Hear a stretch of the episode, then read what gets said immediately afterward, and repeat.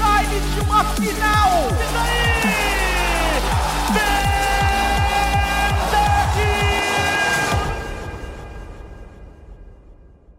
Bom dia, boa tarde, boa noite, fãs dos esportes. Está começando o primeiro multiplayer de 2023. Feliz ano para vocês que estão ouvindo a gente.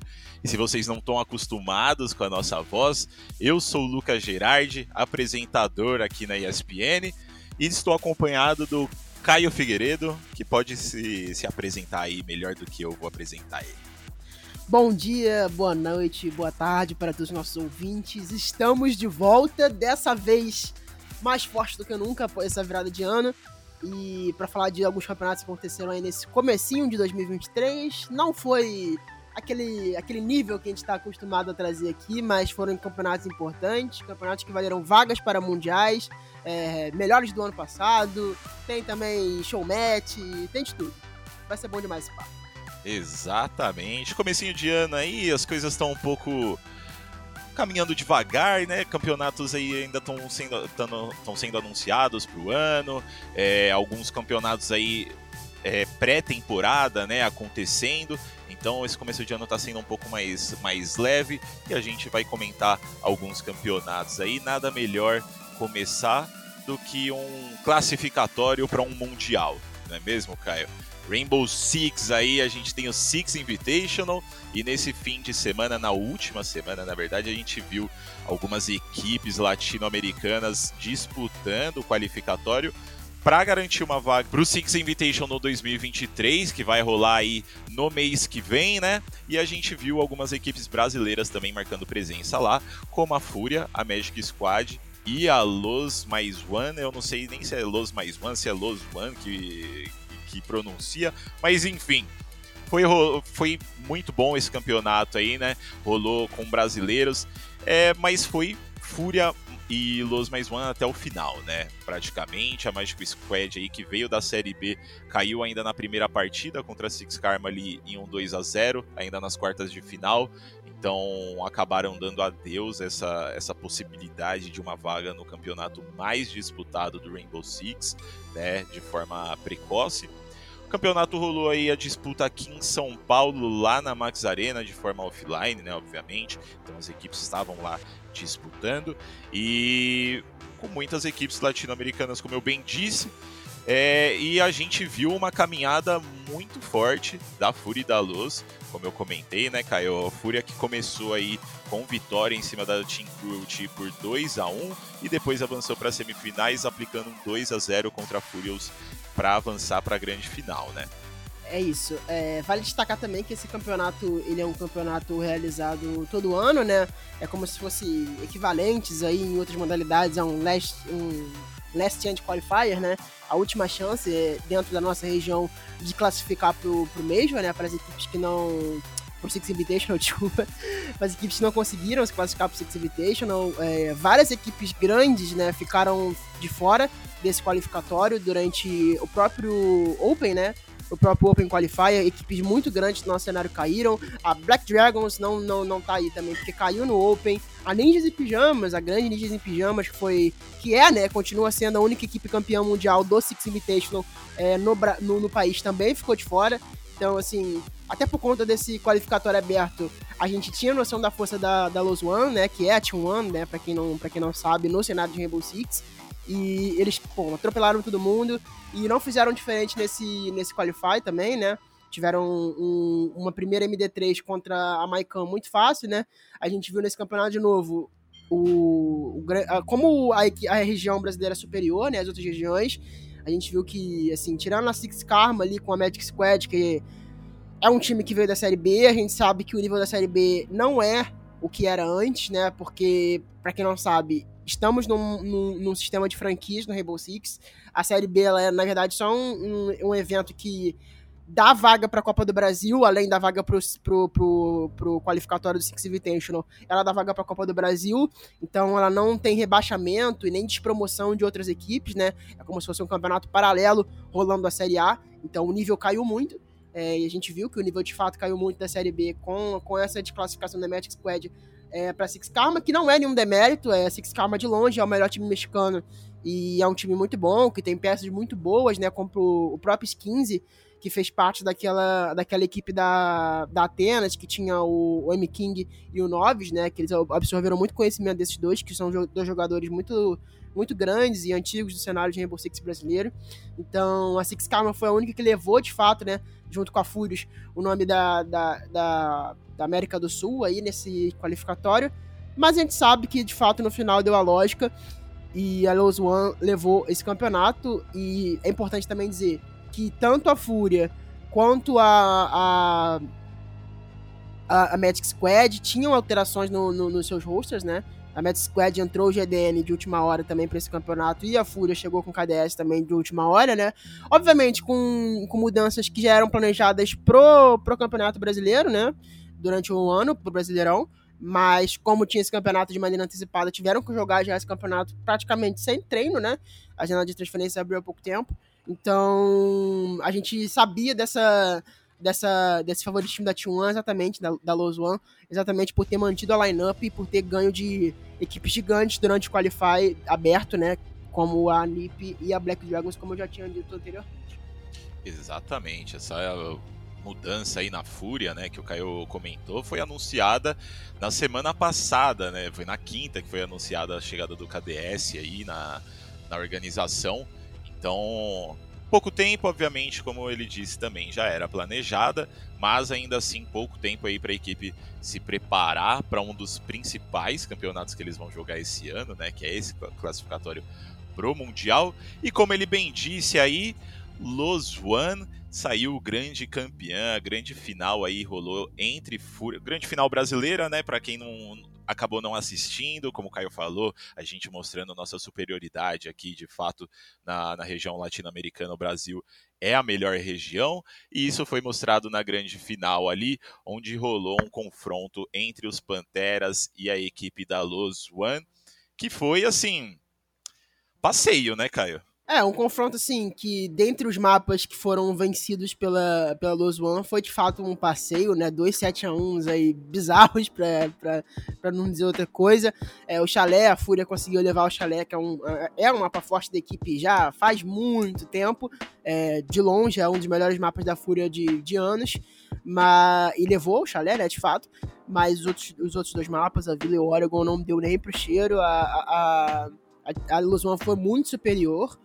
E de fato é um time que surpreende, é um time que, assim, contou com muitas muitas perdas durante os últimos anos, né? E soube se reinventar durante esse tempo. Eu digo que em grande parte desse trabalho é por conta do Intact, que era ex-comentarista da, da, equipe de transmissão do Rainbow Six e foi é, seu head lá, né? Primeiro era técnico da, da equipe, depois foi se o head de, de operações da, da, do Rainbow Six, que faz um trabalho de gestão de jogadores e de base muito importante. Porque, para quem não sabe, essa equipe da T1 veio perdendo jogadores desde a saída do alemão, é, perdeu depois o KDS e o Neskin para 00 Nation, depois perdeu o, a sua principal peça, né, o seu grande líder, que era o Lagones, para Team Liquid, e dentre todos esses problemas, conseguiu se reinventar é, com jogadores que basicamente eram de base, né? O Dots, o Dash, o Maia vieram da, da, da Série B, na época que a Série B ainda valia qualificatório para a Série A, né? Da, na, da, extinta, é, da extinta Série B, do outro modelo antigo. Trouxe o RHZ também, que é um jogador que já está há muito tempo aí, o Lobin também. Então, assim, um, uma equipe que é basicamente com, que consiste em jogadores totalmente jovens, que vieram de divisões de acesso, que estavam até ano passado disputando Liga Six, então, e conseguiram formar uma equipe muito sólida e que mostra muito resultado muito rápido. Então, acho que esse trabalho de comissão técnica tem que ser, tem que ser dito. É, a T1, por histórico, né, já é uma equipe que sabe trabalhar com jovens atletas, né? Apesar da reformulação de toda a comissão técnica, né? Da saída de, de vários nomes que estavam lá dentro e a chegada do Intact. Então, assim, meus parabéns à comissão técnica da, da, da T1 por todo esse trabalho de base, que precisa ser mais feito dentro do cenário de Rainbow Six e que foi muito bem feito por eles. Exatamente, exatamente. Falando um pouco mais sobre a grande final aí, né? Os resultados foram 7 a 4 no chalé ali para a Fúria, né? Então eles comentar, eles começaram a série muito bem, mas aí aí Los Grandes, Los Grandes, ó. Mas aí a Los One mostrando um, uma boa resiliência mental, né? E voltando na Vila e na Oregon com 7 a 1. O MVP da, dessa série foi o Maia, né? Então, pô, o moleque jogou demais e, e logo atrás dele veio o Lobin, né? Então, uma dupla aí que fez a diferença nessa grande final. E com a vitória, eles se juntam a três equipes brasileiras que já estão classificadas para o Six Invitational, que é o Mundial da modalidade. É bom a gente frisar isso. Então, Los One vai para o Mundial de Rainbow Six e se junta a FaZe Clan, Team Liquid e W7M. E nesse Mundial aí que a gente vai ver a coisa pegando fogo, né, Caio? As 20 equipes é, disputando aí o título de melhor equipe do mundo. A gente já tem 18 definidas, ainda faltam as, é, as últimas equipes do qualificatório europeu e norte-americano, né? Mas só para a gente fazer uma préviazinha aí, a gente vai fazer um programa um pouco mais especial é, mais perto do, do, começo do campeonato, né? Que acontece é, dia 7 de, de fevereiro. Mas é, que time brasileiro aí a gente tem que ficar de olho nesse Invitational, Caio? Cara, a gente sabe que a nossa força é muito grande, né, dentro do Six Invitation. A gente já conquistou essa marreta não faz muito tempo, né? Então a gente tá com saudade de levantar essa marreta. A gente sabe que ano passado é, a TSM levou o, o, campeonato realizado em Estocolmo, na Suécia.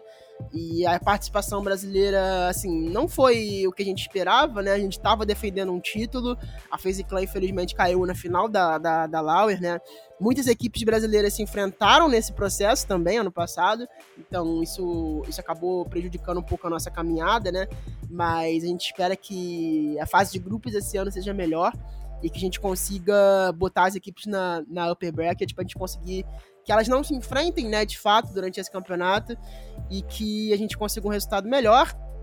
Obviamente, a gente sabe da força da Liquid, né? A Liquid é a atual campeã brasileira, vai vir muito forte. Assim, uma lineup que a gente já falou no passado, nos últimos podcasts, o quão forte é e como tá dando certo essa, essa, essa mistura da experiência do, do, do Palu e do Nesk junto com o Lagones, que tá para mim uma fórmula que beira a perfeição, na verdade, né? Uma equipe que tem tudo, muita coisa para dar certo. A W7M é uma equipe que a gente sabe o potencial da W7M, a W7M tem aquela, aquela equipe arrasadora mesmo, de fato, é, que concorre ali, né, junto com a Tinico, de, como as duas melhores equipes do Brasil. Tem a própria One, que a gente já destacou, que pode de fato ser uma surpresa sim. A gente não pode desvalorizar a One de forma alguma, é uma equipe muito jovem, que joga num estilo muito diferente, então isso pode acabar sendo uma surpresa para os gringos. Uh, a Team BDS, né, obviamente, né, que vem como campeão do último Major, é uma equipe muito forte, tem, tem que ficar de olho. E também eu vou fazer um, um Bold Predict, que é, é, o pessoal não costuma falar muito sobre, mas a M80 vem muito forte. A M80 é é a equipe brasileira no NA, né? Tem o Dias, o GGM e o Kino, né? É uma equipe mais brasileira do que gringa, de fato, né? São três brasileiros e dois, e dois é, um norte-americano e um canadense. Tirando os três brasileiros na comissão técnica, né? É, exatamente. Bodega, o Vivas. Então, assim, é uma equipe que fez bootcamp no Brasil, né? É importante destacar, né? A gente vê... É muito difícil isso acontecer, na verdade, né? A gente vê uma equipe de fora fazendo bootcamp no Brasil, mas eles fizeram bootcamp no Brasil. Acredito que tenham... Acho que ainda estão fazendo ainda, não, não, não foram embora fora, estão é, absorvendo muito conhecimento daqui do Brasil, com já três brasileiros, então assim, é uma equipe também que tem que ficar muito de olho, porque se eles absorverem o nosso estilo de jogo, junto com a, um estilo de jogo norte-americano, né, que é um estilo de jogo também mais de contenção, mais de esperar, mais jogar um pouco mais recuado, é uma equipe, uma equipe que pode dar muito trabalho nesse, nesse Exhibitation. Perfeito, perfeito. Então, lembrando aí, 18 equipes já classificadas, a gente vai ter a, a definição das últimas participantes europeias e norte-americanas nesses próximos fins de semana. Então, fiquem de olho aí, quem gosta de Rainbow Six, fica de olho nesses fins de semana que vai ter esses classificatórios. E o Six Invitational começa no dia 7 de fevereiro. A gente vai fazer um episódio especial é, antes desse campeonato para falar um pouco mais dele, né? Talvez com algum especialista aí. E então fiquem de olho, porque vai ser o Mundial de Rainbow Six, de longe o campeonato mais importante da modalidade nesse ano. Enquanto rolava tudo isso daqui no Brasil, né? A gente viu o Valorant tomando conta lá na América do Norte, rolando o campeonato. E, para felicidade dos brasileirinhos, estreia do Saci e do Pancada pela Sentinels, né? Eles, eles jogaram aí, disputaram. Eles disputaram aí o Ludwig e o Tarik Invitational, que foi um, campeonatinho ali, um show match, né? Eu, eu, eu prefiro chamar de show match porque foi um campeonatinho ali de Tier B com algumas equipes que não estão nas franquias, né? Tirando a Sentinels aí. É... Então a gente viu a Sentinels dos brasileiros Saci Pancada, também a T1, a The Guard e a TSM disputando o campeonato, né? A gente viu a primeira demonstração aí de como seria essa equipe da Sentinels com a adição dos dois brasileiros que são campeões mundiais, né? É bom lembrar isso daí. Foi um campeonatinho ali com uma premiação uma premiação um pouco modesta, né? 50 mil dólares só.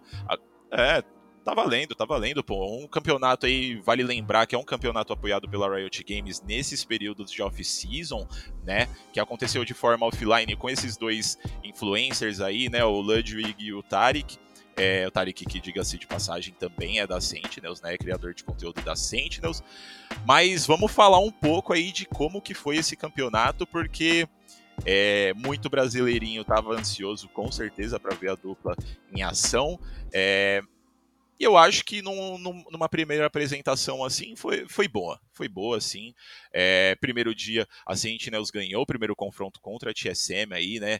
Um 2 a 0 é, 13 a 8 na Fracture e 13 a 7 na Pearl. Engraçado a gente ver eles já arriscando essa Pearl, né? Um novo time, é um mapa que a gente não via a Loud, por exemplo, jogando, jogando tanto, né? A gente só conseguiu ver isso no, no Champions mesmo, onde algumas equipes ali picaram a Pearl, mas achei legal eles arriscarem esse mapa, que é o mapa mais é o, mapa mais novo a ser lançado no, no Valorant, né? Então Achei bem bacana isso, mas também no segundo jogo do dia eles acabaram perdendo por muito pouco contra a The Guardian, 16 a 14 na split, que já tá no, já estava acontecendo no campeonato ali com as mudanças recentes, né? Então é, foram enviados para lower bracket ali para repescagem, onde infelizmente eles foram é, mandados para casa pela pela Sentinels, ou pela TSM, que foi a equipe que eles ganharam o primeiro confronto, então eles tomaram um 13 a 9 na Fracture e um 13 a 6 na Icebox.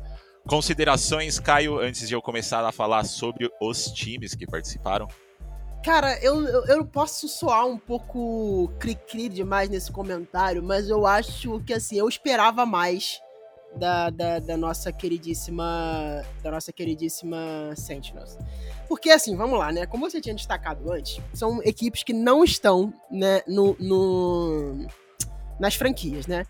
Então, assim, são equipes que estão sendo formadas para o VCT do, do, próximo, do próximo ano, né? Que é a divisão inferior, de fato, né? Não é onde, onde os ganhadores estão, tirando a, a, a T1, né? Deixar claro que a T1 tá no Pacífico.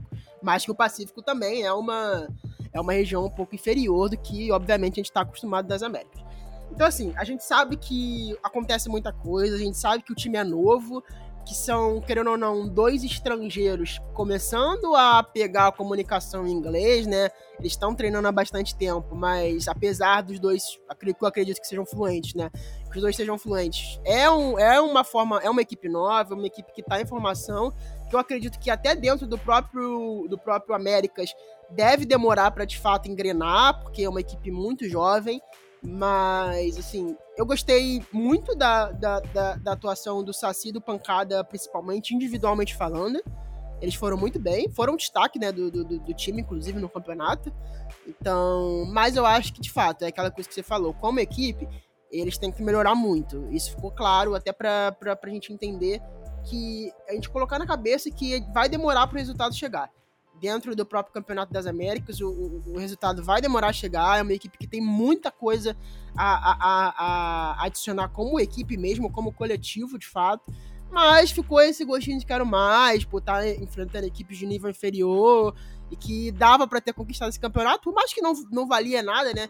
Eu acredito que os fãs e quem estava vendo o Saci Pancada esperava um desempenho de fato melhor, né, como equipe, né? Individualmente eles integraram, entregaram, foram muito bem, mas acho que como equipe acho que dava para os fãs, de fato, né, esperavam um pouquinho mais da, da Sentinel. Nem que fosse uma finalzinha ali, né?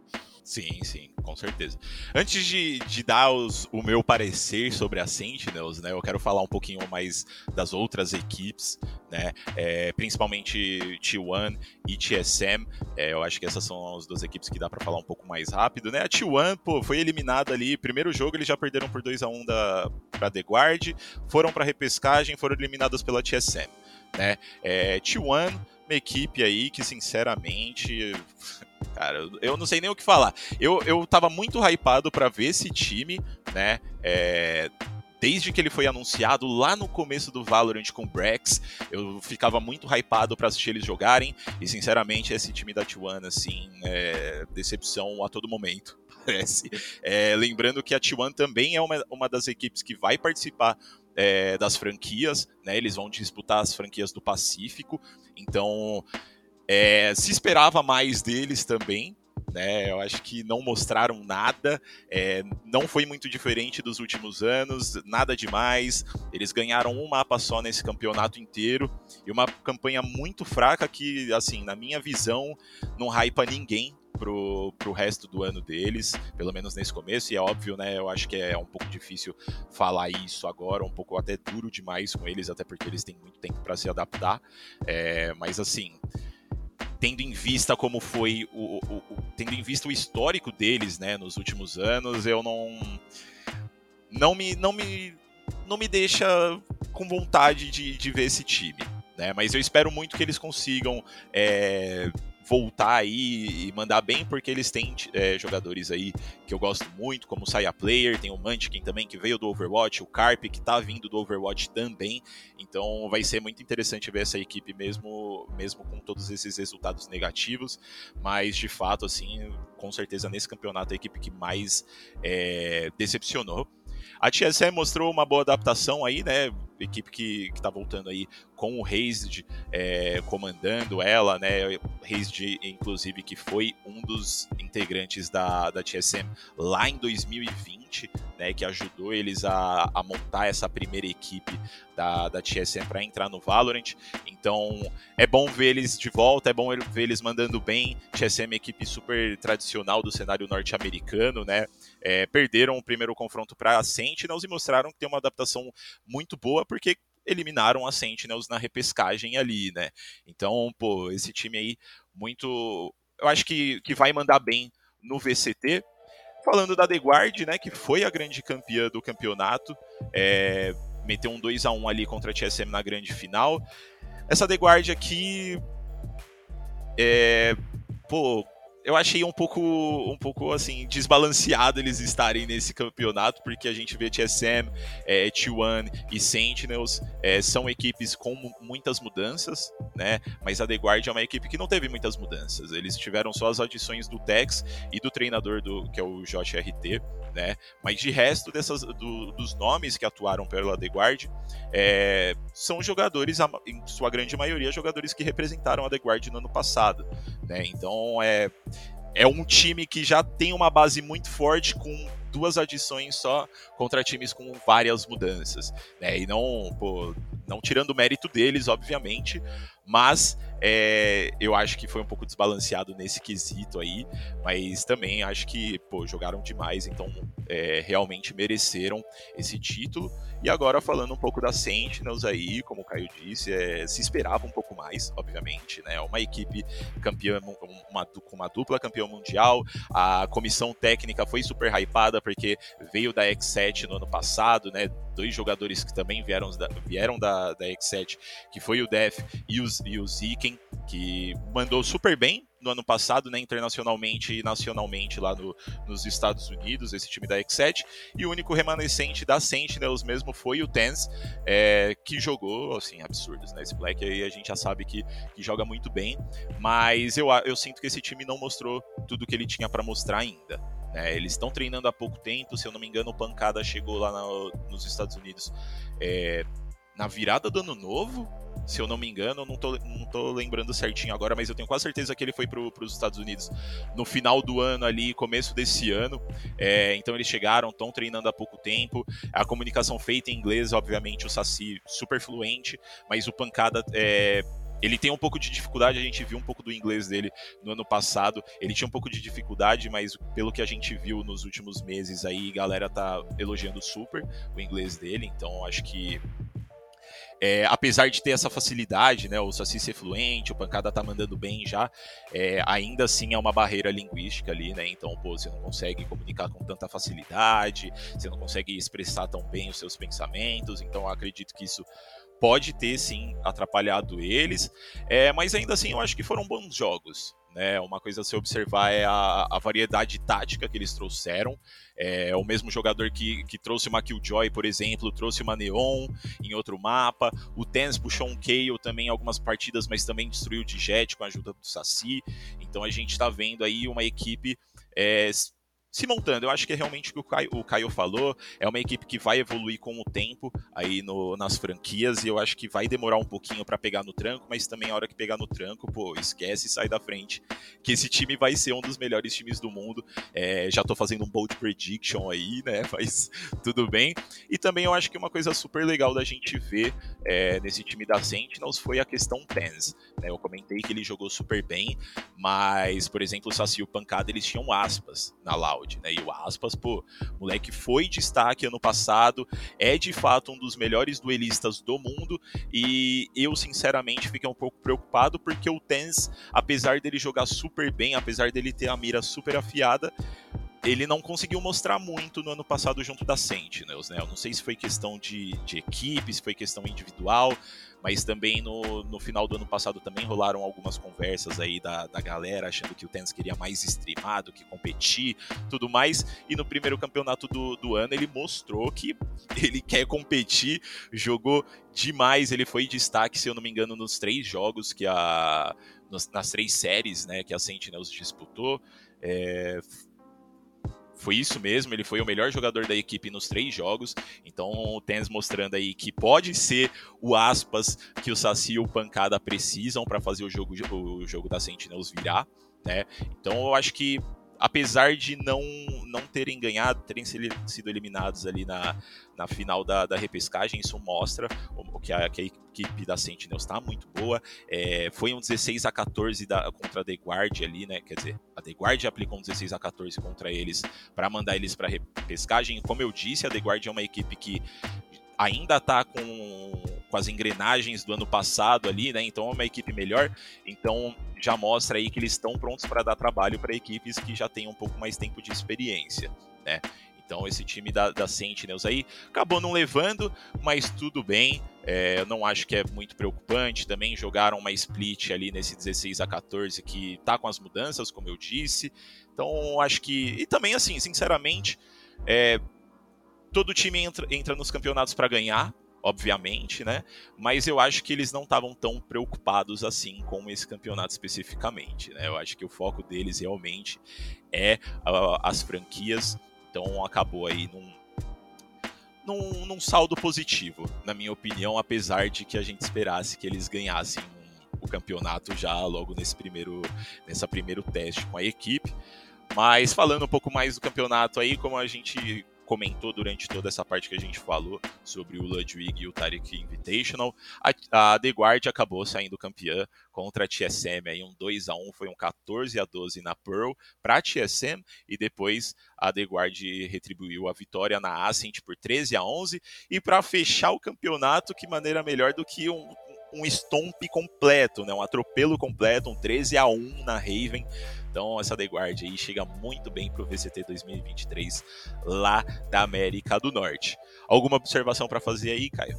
Tenho, tenho sim. Eu acho que na verdade assim mostra bastante que apesar da, do sistema de franquia talvez tenha sido implementado, não sei, cedo, ou talvez tenha gerado alguma contestação ali em relação às equipes que foram escolhidas, né, as organizações, os parceiros que foram escolhidos, mostra que o circuito inferior, o circuito aberto, o VCT, tá com uma qualidade muito grande tanto aqui no Brasil quanto na América do Norte, é, principalmente na América do Norte, organizações gigantes ficaram é, no, no, VCT, G2, é, FaZe, TSM, The Guardian, que tem uma boa equipe, né, não é uma organização grande, mas tem uma boa equipe. É, então, assim, só de você ver que tem organizações do nível da, da FaZe, da TSM, da G2 no VCT, é, mostra que as equipes não existiram do Valorant, mesmo não sendo convidadas, não sendo aprovadas para as franquias. É, eu acredito que, pelo menos da parte da G2, é, é, evidente que a, a questão do, do, Isso foi até falado algumas vezes, né? Que a questão do, do, do, do CEO atrapalhou, deve ter atrapalhado de fato muito a, a, a, G2. Tanto que a Heretics, né? Que é uma organização que faz parte do, do da G2, passou e eles não, né? É, a Heretics é uma, é, é, era, ou pelo menos é, continua a ser um, um, uma das filiais da, da G2 e passou para o sistema de franquias e a G2 não. Então, grande parte disso deve ter sido por conta do, do das, dos problemas que o ACO deles teve durante aí, os último, o último ano. E a FaZe também, que também não sei por que motivos a FaZe ficou de fora. De fato, é uma organização gigante, talvez a maior dos Estados Unidos. Então, a gente não entende esse tipo de coisa, né, de fato, o que acontece muito nos bastidores, mas provas que, prova que essas organizações não desistiram do Valorant e que vão continuar investindo para que, quem sabe, é, nos próximos anos conseguirem uma vaga, de repente comprarem uma vaga de outro de, outro, de outra equipe fundadora, né? Que a gente sabe que isso no, no mundo das franquias acontece muito e que deve acontecer de fato aí no, no, no Valorant é, durante os próximos anos e que essa participação é, no, no VCT é, ajuda muito eles a terem moral e ganharem moral com a empresa para tentar uma compra de uma vaga no próximo ano. Então, isso é muito importante para eles se manterem é, em pé, né? Outra organização, por exemplo, já até puxando um assunto um pouco mais de fora, a própria equipe da, da que foi campeã do, do primeiro do primeiro Championship também está jogando VCT, né? Então, assim, a gente vê que organizações muito grandes acabaram ficando de fora e que, infelizmente, não estão dentro do circuito, né? A equipe que eu ia dizer era a Ascent, organização da Ascent, que foi uma, a primeira campeã do Championship, a primeira campeã do grande mundial de Valorant, acabou ficando de fora das franquias também. Então a gente vê que essas organizações não desistiram e que estão e vão jogar o VCT e vão continuar dando trabalho aí para quem sabe conseguir uma vaguinha aí no, nos próximos anos.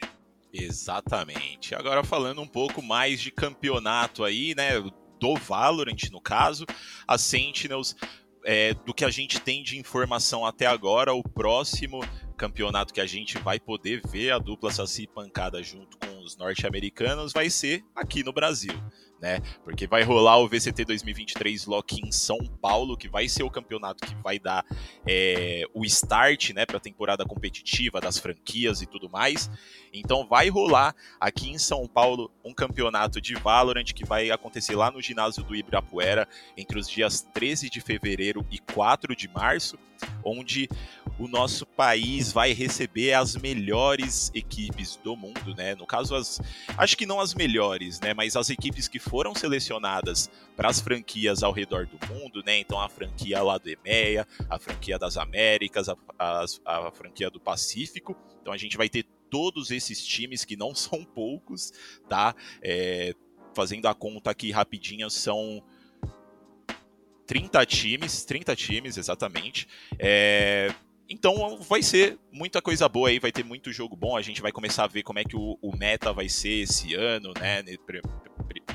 Pelo menos nesse primeiro semestre. Então, próximo campeonato aí vai ser muito bom. A gente vai ver Saci Pancada reencontrando a galera da Loud. Então, fiquem de olho aí, a gente com certeza vai fazer a cobertura. Mas agora falando do outro FPS, né? Normalmente o outro FPS é o Valorant, mas vamos Vamos fingir que aqui é o CSGO. Mas falando do Counter-Strike, a gente teve. A gente não teve um campeonato, né? Mas a gente teve o, o HLTV Awards, que é a premiação da HLTV, que se você não conhece, é o maior portal de Counter-Strike do. Então eles sempre fazem ali durante os anos o HLTV Awards, onde eles premiam uh, os jogadores, organizações e tudo mais é, pela sua excelência e elegem né, quem foi o melhor do ano anterior, no caso 2022, e a gente teve a revelação dos melhores jogadores aí para o ano de 2022. É, também disso, eles fazem o top 30, né, do ano, top 20 do ano, onde a gente viu o Yuri e o Cacerato da, da Fúria aparecerem em 19 e nona colocação, respectivamente.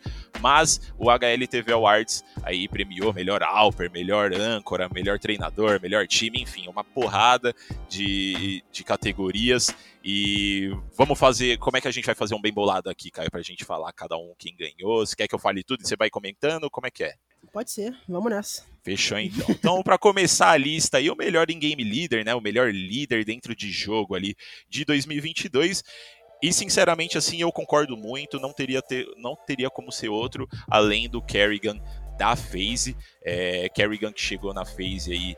É, botando a equipe de volta no topo, né? A gente não via muito assim da FaZe, mas a partir desse, desse desses últimos dois anos, é, com a chegada do Kerrigan, a equipe voltou muito bem pro topo do CSGO, né, Caio? Sim, com certeza. É, o Kerrigan foi muito responsável por essa mudança. É, no meu coração, o prêmio do Fallen, mas o Kerrigan, de fato, tem uma, uma importância muito grande nos títulos recentes da FaZe. Ele é um cara que, assim, muito antigo do cenário, a gente sabe tudo que o Kerrigan fez, mas de fato ele tá vendo seus anos de glória aí nesses últimos anos, o prêmio é merecido e acho que como grande maioria do que a gente vai falar agora, basicamente todos eles são muito merecidos, a equipe da HLTV deu show nessa premiação, que foi a primeira, né, a primeira vez que eles fazem a premiação um pouco mais completa fora do top 20.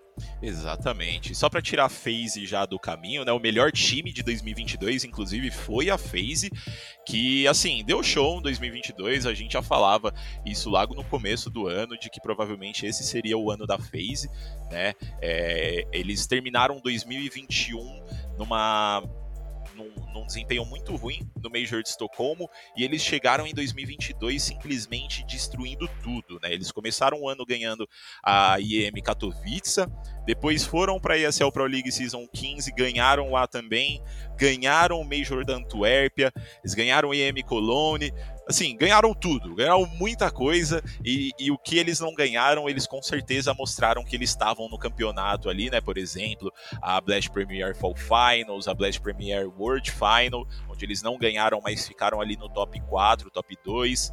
Então, o ano de 2022 para FaZe foi muito bom. O final não foi tão bom assim, né? Por exemplo, no, no, no Major do Rio, eles não foram muito longe inclusive né, fizeram parte de muitas equipes que decepcionaram nesse primeiro Major brasileiro. Mas no geral, 2022, assim, na minha opinião, também fez e foi de longe a melhor equipe, assim, em questão de resultados e questão também de, de se mostrar promissora para esse ano. Né? É, quer comentar alguma coisa sobre a FaZe, Caio? Eu acho que. Eu acho que assim, a FaZe sempre com um trabalho de muita excelência, né? Conseguindo conciliar influenciadores junto com o competitivo de fato, né? É um trabalho que a FaZe faz muito bem e que costuma até brincar que a Loud conseguiu de fato finalmente replicar esse ano, né?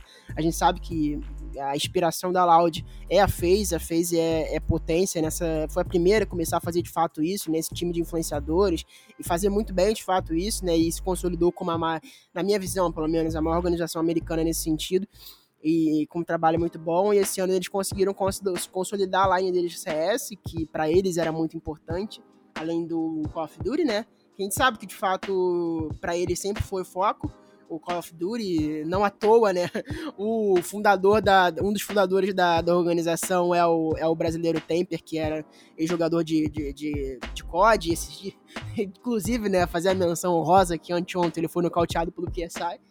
Em, em, luta de boxe aí de influenciadores, então, mas mas estava bem até então, né? Tava bem antes de ser nocauteado, tinha vencido outras lutas, Temper aí, então, enfim, muito, muito bom o trabalho da FaZe durante, durante esse ano. Perfeito, perfeito. E o melhor Alper de 2022, assim, eu acho que isso daqui é unânime, né? Não tinha como ser outro, senão nosso querido Simple da Navi aí, ele concorreu ao prêmio de melhor Alp do ano com o Shiro e o Zaiwu, né? Tinha nem que Shiro, concorrer, né? É, assim, concorreu entre aspas, né? Porque esses prêmios da HLTV Awards, eles, eles são feitos por base em pontos, né? E quando a gente vai ver os pontos do Simple, ele terminou com 139 pontos e o Shiro, que foi o segundo, ficou com 62, né? Então, assim, é mais do que o dobro dos pontos do Shiro. Então, é, assim, eu acho que, sinceramente, essa premiação aqui não tem muito que a gente comentar. O Simple, cara, é, é, o único jogador na história a ser eleito três vezes melhor jogador do mundo. É, o cara joga demais, é insano ver o que, que ele fez esse ano, né? Porque nesse ano de 2022, porque rolou todos os conflitos ali entre Ucrânia e Rússia, né? O Simple, inclusive, sempre bateu muito no, no martelo durante esses conflitos, durante os campeonatos, né? Ele ficou um tempo lá, é, eu não sei direito quanto tempo ele ficou, mas ele ficou muito tempo sem conseguir ver a mãe dele, né? Então, assim, um ano espetacular para um cara que passou por muitas coisas, muitas mudanças no elenco da Navi também, né? A gente viu ele saindo de 2021 sem o Bumbla, é, chegando o Sam da Young, agora tá com outra mudança no elenco da Navi também. Então, assim, é incrível ver o que esse cara consegue fazer mesmo com tantas é, adversidades, né, cara? É, é, tudo que ele passou durante esse ano, que você já falou da família, a, a, própria estrutura da organização, né? Que a nave é uma organização ucraniana, é, que não deve ter sido fácil, né? A gente sabe como é, como é complicado manter um time de esportes, ainda mais no nível da Navi, então, financeiramente falando, também acredito que tenha sido difícil para a organização. É, digo no sentido também da própria equipe, né? Vários conflitos aí dentro da própria equipe, e mesmo assim ele conseguiu se destacar individualmente e conquistar exatamente como a gente vai falar um pouco mais daqui a pouco, né? De fato, como o melhor no mundo pela terceira vez. E Entretanto, porém, todavia, foi o melhor do mundo, mas tremeu por fúria no caldeirão. uma ótima observação. Eu gostei, gostei. Foi uma ótima observação. Tremeu demais. Não só para a Fúria, mas para todos os brasileiros. Mas continuando aqui a, a lista do HLTV Awards, né? O melhor opener de 2022, vulgo o melhor jogador aí que abriu os rounds, né? Começou os rounds ali com com atuações boas, foi o Nico da G2. Ele estava disputando essa, essa categoria aí com o Yekindar e o Stavin da o Yekindar da Team Liquid e o Stavin da Heroic, né, que inclusive foi é, uma das finalistas do Major aqui no Brasil, é, com 95 pontos. Acho que também, assim, eu argumentaria que eu gostaria de ver o Yekindar no, no, primeiro lugar ao invés do Nico. Eu acho o Nico um jogador excelente, um capitão melhor ainda. Eu acho que o que ele. Capitão não, desculpa. Ele já foi capitão, né? Agora é o Hulk, que é o capitão da, da G2. É, mas é um cara que sempre esteve jogando em alto nível, é um cara que com certeza dá muita moral para esse time da G2 e que jogou muito bem, mas eu gostaria de ver o Yakindar simplesmente porque o que ele fez nessa Liquid quando ele chegou, assim, cara, coisa de louco. A Liquid que, cenário norte-americano que, que não tinha muita influência internacionalmente há muito tempo, a gente viu que com a chegada dele, a Team Liquid ali conseguiu chegar no top 3 do mundo, né, durante muitos, muito tempo ali no, no ranking da HLTV. Então eu acho que se a gente for ver assim um impacto dentro do time mesmo, eu acho que o Yekindar foi muito mais impactante do que o Nico nesse, nesse ano de 2022. Mas de qualquer forma, ainda acho que é muito merecido para o Nico, porque o cara mandou muito bem também. É, eu também acho que é merecido pro Nico. Eu acho que, assim, apesar de. A gente sabe que não foi um dos melhores anos dele, tá longe de ser, inclusive. É, da própria G2 também não foi assim um, um grande ano assim para se destacar da G2, né? Tanto, enfim, aquela final do, do, do, do, Nico, né? Daquela bala que ele perdeu de Digo. Então, assim, não foi um grande ano, mas foi um bom ano, né? Um ano relativamente ok. E eu acho também que dava pro, pro, pro, pro, pro pro prêmio ser o Yekindar, mas eu acho que também tanto faz. Não foi uma função de grande destaque esse ano, né? De, de, de, de Open. A gente sabe que é uma posição meio ingrata também, né? que a maioria dos jogadores não consegue se destacar tanto quanto outros riflers, por conta, enfim, né? Tem que ser o cara que abre bomba, é uma função muito difícil dentro do jogo. A gente que, obviamente, eu acho que todo mundo que sabe que joga CSGO, mesmo que não seja profissionalmente, sabe de como é difícil abrir um bombe. Então, ainda mais quando não tem um suporte, né? É diferente deles que eles têm. Mas, de fato, é uma posição bem grata, mas merecido também, de certa forma, o prêmio pro, pro Nico. Perfeito. O próximo aí foi o melhor closer de 2022, né? A gente tem o opener, que é o melhor cara ali que, que abre as rodadas, né? Abre bomba e tudo mais. E aí a gente tem o closer, que é o cara ali que sobra no final da rodada, que é o cara que vai resolver as coisas.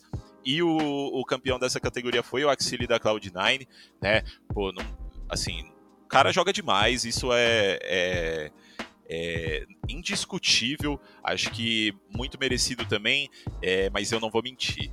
Tá? É, eu queria muito ver o Cacerato lá. Ele disputou, o Axile ele disputou essa, essa posição, né, essa categoria aí com o Hops da FaZe e o Cacerato da Fúria, né? O Hops ficou em segundo lugar e o Cacerato em terceiro. Eu queria ver, sou clubista mesmo, não vou mentir, mas eu acho que o que o Cacerato fez esse ano com a Fúria aí, principalmente no, no Major do Rio, foi incrível, né? Todos os clutches que ele ganhou aí, mas eu, eu reconheço que essa minha opinião é mais por clubismo, mais por querer ver os brasileiros lá se destacando é, e que o Axile realmente foi o grande destaque desse ano aí nessa função. É, a gente. A gente vai sempre tentar ser o mais neutro possível, né? Mas eu acho que. Sem, sem ser clubista, eu acho que, assim, de fato, o, o a HLTV ela usa estatísticas importantes, né? Muitos dados, muitos dados que outros portais nem usam, mas eu acho que também, de fato, o Cacerato merecia esse prêmio. Não, obviamente, não não querendo tirar o Axel dessa, dessa, dessa matemática, né? Mas eu acho que, principalmente pelo, pelo, pelo que o Cacerato fez durante o Major do Rio, é, que foi porra, o campeonato mais importante do ano, né? Tirando o outro Major, eu acho que ele merecia estar aí sim também. Eu vou concordar com você nesse, nessa questão, acho que merecia. Perfeito, perfeito. As próximas categorias aí ainda faltam seis categorias, mas vamos fazer em duplinha. Primeiro porque o programa já tá dando muito grande, mas também porque os ganhadores da, dessas próximas seis categorias aí em duplas é, são os, entre aspas, os mesmos, né, das, das, mesmas organizações no caso. Então o melhor âncora de 2022 e o melhor treinador de 2022 foram para Navi, é, o Perfecto como âncora e o Blade como treinador. Né? É, acho que não tem muito o que falar aqui também. Navi fez um ano sensacional junto da FaZe. É, o Blade vem se destacando há muito tempo junto da equipe aí como, como treinador. E o Perfecto tem feito muito bem essa, essa posição de âncora aí, de segurar os bombes. Né? Ele disputou é, contra o Naf, o Nafly né, da, da Liquid, e o Shush, ou também Sushi, né, como o Gal chama, da Heroic, e também, assim, assim como o Simple, ele mandou super bem em questão de pontos, foram 102 pontos, e o segundo, que foi o Naf, ficou com 69, então, assim, é, equipe da Navi mostrando muito bem é, que eles vão representar muito bem nesse ano de 2023, né? Conquistando todos esses prêmios de 2022, né, Caio? É, foram prêmios merecidos, né? A Navi teve um ano quase muito bom, né? Ficou faltando um desempenho melhor em Majors, mas teve um ano muito bom individualmente, né, dos seus jogadores. Muito destaque e merecido também esses dois prêmios. Exatamente. E o melhor jovem de 2022 é, ficou com o Monesi, da, da G2 Esportes, né? Ah, esse daí eu tenho certeza absoluta que, que foi merecido, que não tem discussão. Esse moleque é assim. Eu arrisco dizer que é o próximo Simple. É, se ele pegar mais é, experiência, os próximos anos dele vai, vão ser é, geniais. É, a gente já viu esse ano, no ano passado, né? Eu ainda tô nesse ano aqui, 2023, 2022, mas no ano passado Monesia assim mostrando algumas coisas que ninguém do CS mostrava antes, né? Um monte de pixel roubado, um monte de, de one way roubada. Então assim, moleque mostrando que é um rato do CS mesmo. E, e ele, inclusive, protagonizou o melhor highlight de 2022, né? Que foi, o, é, foi ele é, fazendo um 1 contra 4 contra infelizmente uma equipe brasileira, né, o MIBR. É, então, assim, moleque mostrando que, que chegou para ficar, né, Caio? Exatamente. Ele, ele é bizarro, ele é um monstrinho desse jogo mesmo. Ele, assim, não faz sentido as coisas que ele faz. Ele buga o jogo. Já, sei lá, quantos bugs foram esse ano? Ah, foram muitos bugs, muitos bugs. Cara tá bugando o jogo, literalmente. Então, assim, é, nada, nada mais merecido. É nerdola do jogo. Um dos maiores e, assim, muito novo, né? Então, assim, a gente sabe que o que ele tem de curva de evolução é bizarro e só tem a melhorar. Exatamente. Para a gente finalizar aí as duas últimas categorias, são categorias do cenário feminino, né? Então a gente viu aí que o melhor time feminino de 2022 ficou com a Enigma Galaxy que também colocou a Ana como a melhor jogadora de 2022. Eu acho que é super importante a gente frisar aqui, não só por serem brasileiras, né, mas é, a Olga disputou a categoria como melhor jogadora e a, a equipe feminina da Fúria também é, disputou como a melhor organização feminina.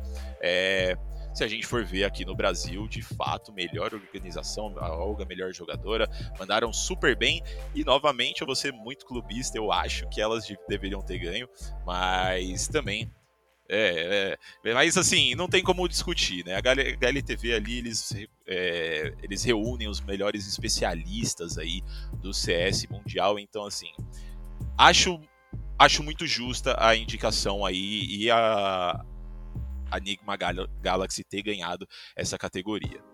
É, eu acho que assim, a Olga pelo menos tinha que ganhar no individual. A gente sabe que a Enigma, a Enigma Galaxy foi a grande grande rival da Fúria durante esse ano, né? E ficou com a maioria dos títulos, né? Mas, pô, a Olga tinha que ter levado esse individual, que a Olga jogou esse ano não tá escrito. É bizarro, ela é muito boa, melhor do Brasil, acho que também foi a melhor do mundo, mas, né, fica pra próxima. Exatamente, fica pra próxima e na próxima com certeza mandaremos muito bem. E bom, é basicamente isso que rolou de campeonato, né? O, na verdade, você tem algumas menções, menções honrosas para fazer, né, Caio? Tenho menções honrosas, rapidinho. A gente teve duas campanhas a níveis mundiais muito importantes nesse começo do ano. Primeiro com o PUBG Mobile, a gente teve a nossa equipe da Alpha 7 como terceira colocada no campeonato mundial de, de, de PUBG Mobile. Muito importante esse desempenho. A gente sabe que o cenário mobile do nosso país é muito forte, tanto no Free Fire quanto no PUBG.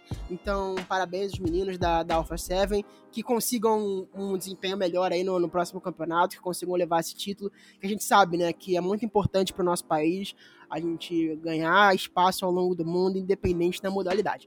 Além do PUBG, a gente também teve o Campeonato Mundial de Mobile Legends Bang Bang, né, que é aí o, é o mais um dos vários MOBAs aí que a gente tem espalhados aí pelo cenário mobile também, né? Que no caso esse é organizado pela Montum e é muito forte no cenário do Sudeste Asiático e é bizarramente grande lá mesmo, é tipo é bizarro de, com todos os níveis, tanto que a gente viu que as equipes que chegaram mais longe do campeonato foram todas do Sudeste Asiático, mas a gente também teve uma equipe brasileira, o RQQ Akira, que chegou, que é uma filial da RQQ, da RRQ, que é uma, é uma organização gigante na Indonésia, se eu não me engano, eu saiu recentemente desempenhos a níveis de redes sociais. E eles são gigantes no Sudeste Asiático, talvez a maior deles, talvez uma Loud, né, do Sudeste Asiático, assim dizer, mas a RRQ Akira, que é a filial deles aqui no Brasil, brasileira, chegou muito longe é, no campeonato de Mobile Legends, muito mais do que a gente esperava, na verdade, né, do que os, os especialistas, né, do, do cenário esperavam, conseguiram ficar entre a sétima e oitava colocação ganhando 30 mil dólares, que é uma premiação muito boa. Meus parabéns também aos meninos aí da, R, da RRQ Akira. Perfeito, perfeito. E só pra gente finalizar aqui, então, lembrando para todos os senhores que escutaram até agora, inclusive, muito obrigado e haja paciência para ouvir a gente falando tanto. Mas nesse sábado, dia 21, o CBLOL retorna, né? Campeonato Brasileiro de League of Legends. Obviamente, aqui na ESPN a gente vai fazer a cobertura nas redes, a gente vai criar muito conteúdo com a galera lá. Então fiquem de olho. Volta nesse sábado, dia 21, a partir das 13 horas, tanto presencial para a galera que conseguiu comprar os ingressos lá na Arena CBLOL na Barra Funda, aqui na cidade de São Paulo, todos esgotados já, né? Exatamente, todos esgotados, então corram aí se abrir mais, porque acabou tudo. Quem conseguiu, conseguiu. Quem não conseguiu, talvez consiga um pouco mais para frente, né?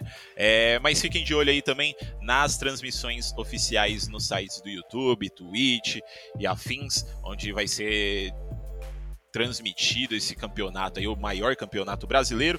Lembrando aí que as equipes que vão disputar são a Fúria, INTZ, Cabum, Liberty, Loud, Pen Gaming, Red Kennedy, são as sete aí que a gente já conhece, né? E agora a gente vê a Fluxo chegando para o CBLOL, a Los Grandes terminando a compra da vaga aí do Flamengo, né? E agora vai disputar só como Los, Los Grandes e a Vivo Cage Stars que retorna ao CBLOL depois de se despedir ali no processo de, de implementação das franquias. Né? Então a gente vai ter muitas histórias legais de, de, de acompanhar nesse CBLOL. Só pra gente fechar aqui, Caio Figueiredo, em que time você aposta aí? Que time que você acha que vai sair mais forte aí? Pelo menos nessa primeira rodada do CBLOL.